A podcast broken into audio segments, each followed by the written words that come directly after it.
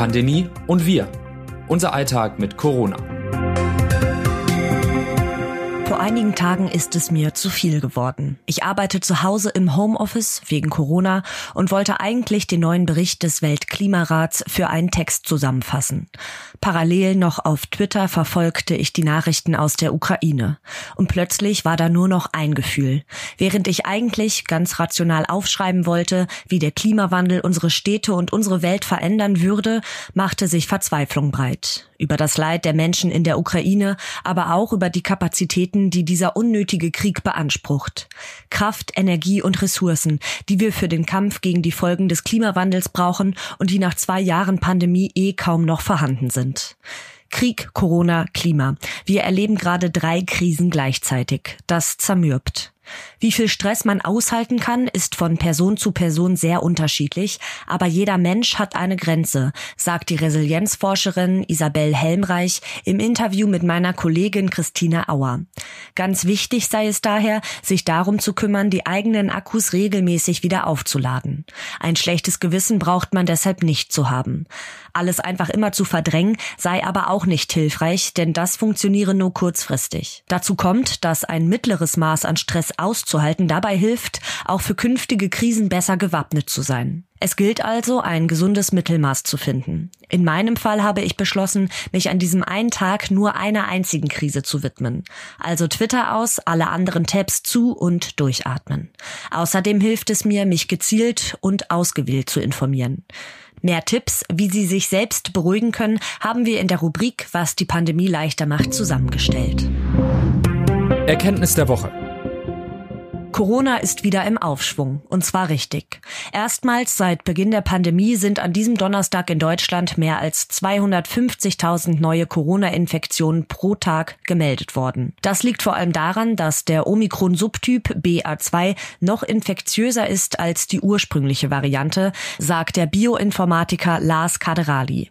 Dazu kommen die Lockerungen. Denn eigentlich, so war es der Plan der Politik, sollte sich Deutschland jetzt absehbar auf seine Freedom Day zubewegen. Zum 20. März sollen die tiefgreifenden Corona-Regeln fallen. Aber ist das aktuell wirklich eine gute Idee? Einen entsprechenden Entwurf, wie das Infektionsschutzgesetz ab dem 20. März aussehen könnte, gibt es bereits. Danach können die Länder künftig im Regelfall nur noch das Tragen einer medizinischen Schutz- oder FFP2-Maske in Bussen und Bahnen sowie in Kliniken und Pflegeeinrichtungen vorschreiben.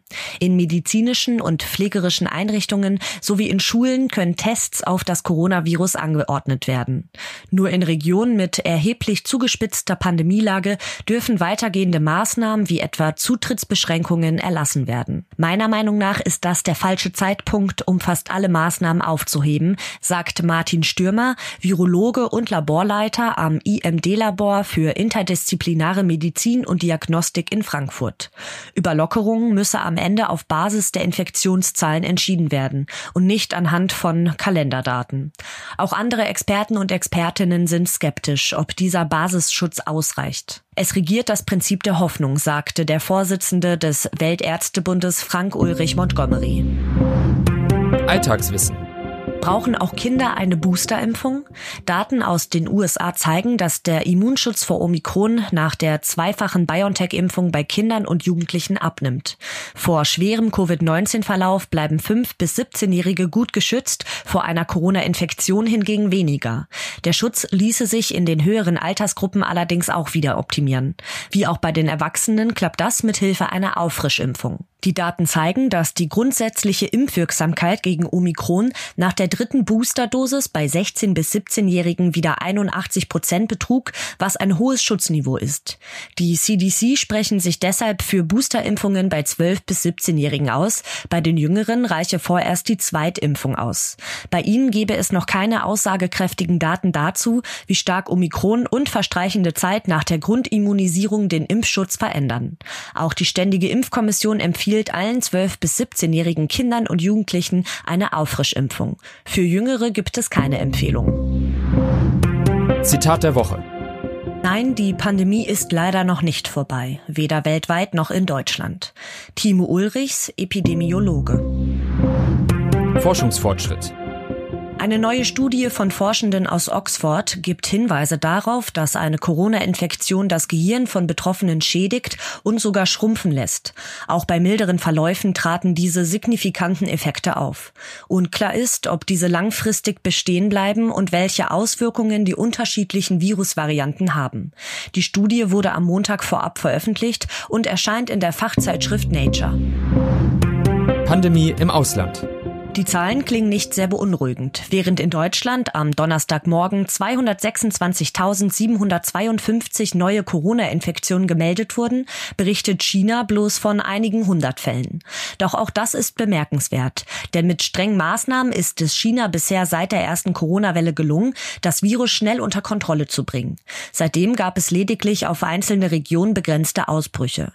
Doch Omikron, das fürchten Gesundheitsexpertinnen und Experten, könnte die chinesische medizinischen Schutzmaßnahmen an ihre Grenzen bringen. Mit Peking und Shanghai wurden zuletzt auch in den zwei wichtigsten Städten des Landes wieder einzelne Fälle entdeckt. Was kommt? Bleibt die Maske Teil unseres Alltags und wenn ja, für wie lange? Nach den bisherigen Plänen der Regierung soll die Maskenpflicht nur noch in öffentlichen Verkehrsmitteln, in Kliniken und Pflegeheimen gelten. Sollte man sie trotzdem lieber aufbehalten, etwa beim Einkaufen? Bei hoher Inzidenz rate ich dazu, im öffentlichen Nahverkehr und im Supermarkt weiter auf Masken zu setzen, erklärt der Virologe Hendrik Streeck. Bei niedriger Inzidenz halte ich eine Maskenpflicht nicht mehr für notwendig. Auch der Virologe Marco Binder geht davon davon aus, dass im Sommer und längerfristig gegebenenfalls sogar im Winter zunehmend auf Masken und Abstand verzichtet werden kann. Allerdings habe die Pandemie auch gezeigt, wie sinnvoll diese Maßnahmen zur Verhinderung von Krankheiten sind. Infektiologisch wäre es daher wünschenswert, wenn wir uns in Zukunft bei schweren Krankheitswellen, sei es durch Influenza, das Coronavirus oder einen anderen Erreger, daran erinnern und auch ohne verpflichtende Regelung aufeinander Rücksicht nehmen, sagte er.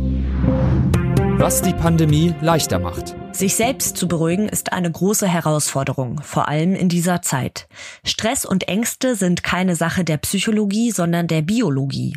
Wir nehmen belastende Situationen mit unseren Sinnen auf und reagieren unmittelbar mit dem ganzen Körper, erklärt Traumaexperte Thomas Löw im Interview mit RD-Autorin Julia Meyer. Dagegen können wir erstmal nichts tun, aber man kann das Erleben der Belastung regulieren. Das funktioniert zum Beispiel über eine verlangsamte Atmung, bei der man mindestens drei Minuten lang die Atemfrequenz halbiert. Vier Sekunden einatmen, sechs Sekunden ausatmen, sagt Löw. Auch Bewegung hilft nachweislich, besonders wenn sie beide Gehirnhälften aktiviert, etwa beim Stricken, Kochen, Musizieren oder Spazierengehen. Das Beste ist eine Kombination aus beidem, entschleunigte Atmung mit Bewegungsimpulsen. Was sonst noch wichtig ist. Es war eine weltweite Sensation. David Bennett wurde Anfang Januar als weltweit erstem Patient ein Schweineherz als Ersatzorgan eingesetzt. Nun ist der Mann gestorben. Sein Zustand habe schon vor einigen Tagen begonnen, sich zu verschlechtern. Schließlich habe er Palliativversorgung bekommen. Woran Bennett schließlich genau starb, wurde zunächst nicht mitgeteilt.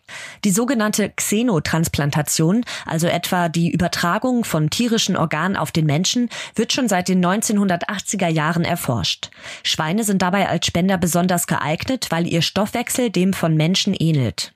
Die zuständigen Ärzte wollen trotzdem weiter forschen.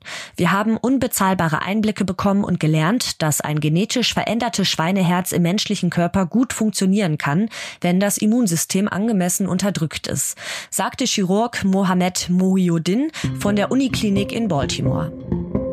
Das Autorinnen-Team dieses Newsletters meldet sich am Donnerstag wieder. Text Anna Schuckert, am Mikrofon Alice Mecke.